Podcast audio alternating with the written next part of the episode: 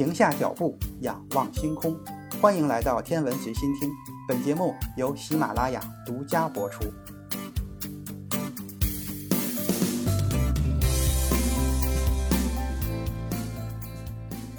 各位听友，大家好。这一期节目，咱们来聊一聊火星车的能源。目前，我国的祝融号火星车已经安全地驶离了着陆平台，到达了火星表面，开始巡视探测。在火星表面工作的这一段时间，火星车将会按照计划开展巡视区环境感知、火星表面移动和科学探测。火星车要完成各种任务，就需要供给稳定的能量。那咱们就先来说说航天器的能量来源。就目前来讲，太阳能还是绝大多数航天器进入太空后主要的能量来源。像空间站和人造卫星这样的航天器，一般都有一对翅膀一样的光伏电池帆板，通过将光能转化为电能，保障内部仪器设备的运转。由于太空不存在云层的遮挡、光线的散射等情况。发电效率要远比地球上高得多，基本上可以满足航天器内部的能源需求。其实，太阳能也是绝大多数火星车、月球车等空间探测器的能量来源，但并不是唯一的选择。为了保证可靠的性能，提供较大的功率，NASA 好奇号火星车就利用了核电池进行供电。美国同位素核电源技术经过多年的发展，已经相对的成熟。预计在美国未来的深空任务之中，同位素电源的使用也会越来越多。但是目前存在的问题就是核电池的制造成本还很高，而且还会产生放射性废物。因此，在未来很长的一段时间内，太阳能电池仍旧是大多数航天器的标准配置。不过，不可否认的是，核电池能量密度极高，是星际旅行的最佳能源方案。在未来的深空探测计划中，核电池会发挥越来越大的作用。毅力号火星车的尺寸和小型的汽车差不多，也是人类历史上第二个核动力火星探测器。所需能源全部由多任务同位素温差电源提供。航天器一旦离开了地球进入深空，能依靠的就只有太阳能与核能。但一旦着陆到火星，对太阳能的利用就会大幅度的降低。由于火星的阳光密度低，而且存在长达半年的黑夜期，在这期间，太阳能电池完全没有办法发挥作用，而蓄电池的储存能力有限，火星车只能休眠，等待下一次的阳光照射。此外，宇宙射线过强也会导致太阳电池失效，阳光太弱则难以保证电力的稳定输出。那除了太阳能之外，还有没有其他的能量来源给火星车利用呢？其实，科学家们已经开始注意到了火星的大气。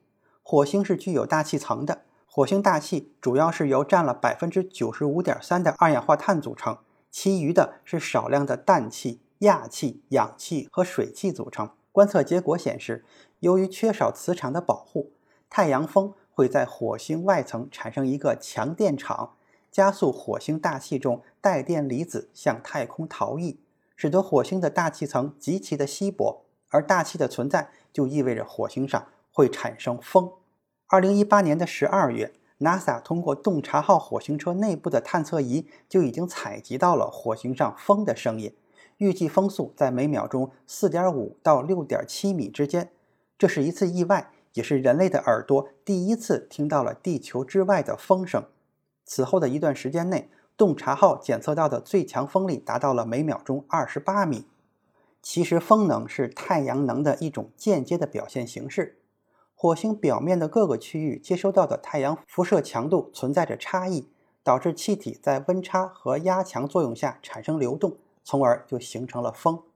由于大气和海洋的保温控温作用，地球的昼夜温差不大，而在火星上，稀薄的大气使得火星的保温效果极差。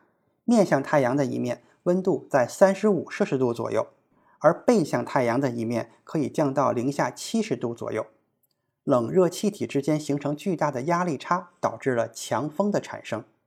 火星上虽然蕴含着丰富的风能资源，而且风力强劲，应该说是可以实现风力发电的，但是这种发电方式却效率极低。原因是火星上的大气密度只有地球的百分之一，这就意味着平均风速要接近于地球上的四点五倍，才能产生大体相当的发电量。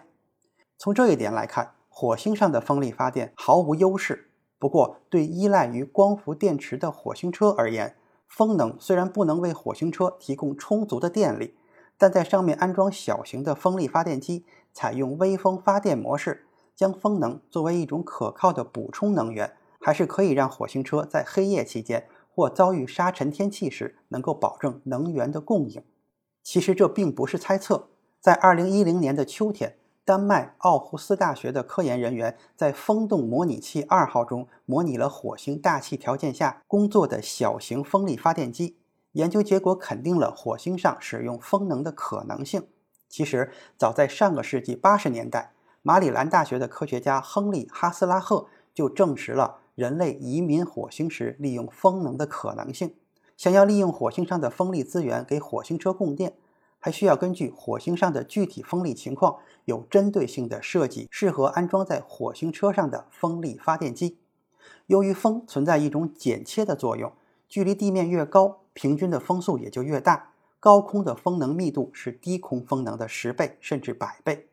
受此启发，麻省理工学院的科学家联合美国奥泰罗能源公司的工程师，在地球上验证了这种高空风力发电机的可行性。虽然通过一些技术手段可以在火星上实现风力发电的目的，但实际还会面临相当多的难题。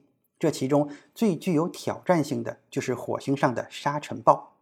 其实火星本身的风力并不算强，只是由于地表没有植物阻挡，地面的摩擦系数很小，风暴得不到有效的遏制。在持续几个月的沙尘暴侵袭下，整个火星表面逐渐被厚厚的沙尘所覆盖。当沙尘遮挡住阳光之后，火星表面的温差慢慢的减小，风暴才逐渐的减弱。通常意义上，只有在水平方向运动的气流才被称为风。虽然火星的直径只有地球的百分之五十三，火星表面也凹凸不平，导致火星表面积和地球大体相当。表面的陨石坑、沙丘等复杂地形会扰乱气流。一旦出现稳定的横向漩涡，卷起地表颗粒和沙尘，就会形成尘卷风，甚至在局部地区出现多股尘卷风。说了这么多，最后咱们来总结一下：火星车在火星上进行风力发电是可行的，但是面临的开发利用条件也是非常恶劣的。火星空气密度低是限制风能利用效率的主要原因。除此之外，风电机组还要面临强风暴以及尘卷风的威胁，受此影响，风电机组表面就需要喷涂抗磨损涂层，外部连接处还要进行密封处理，抵御沙尘的侵袭。高温环境下的散热问题以及极端低温造成的润滑问题也不能忽视。这些问题或许都能随着科技的进一步发展而得到解决，利用火星风能的梦想也许真的可以实现。今天的天文随心听就是这些，咱们下次再见。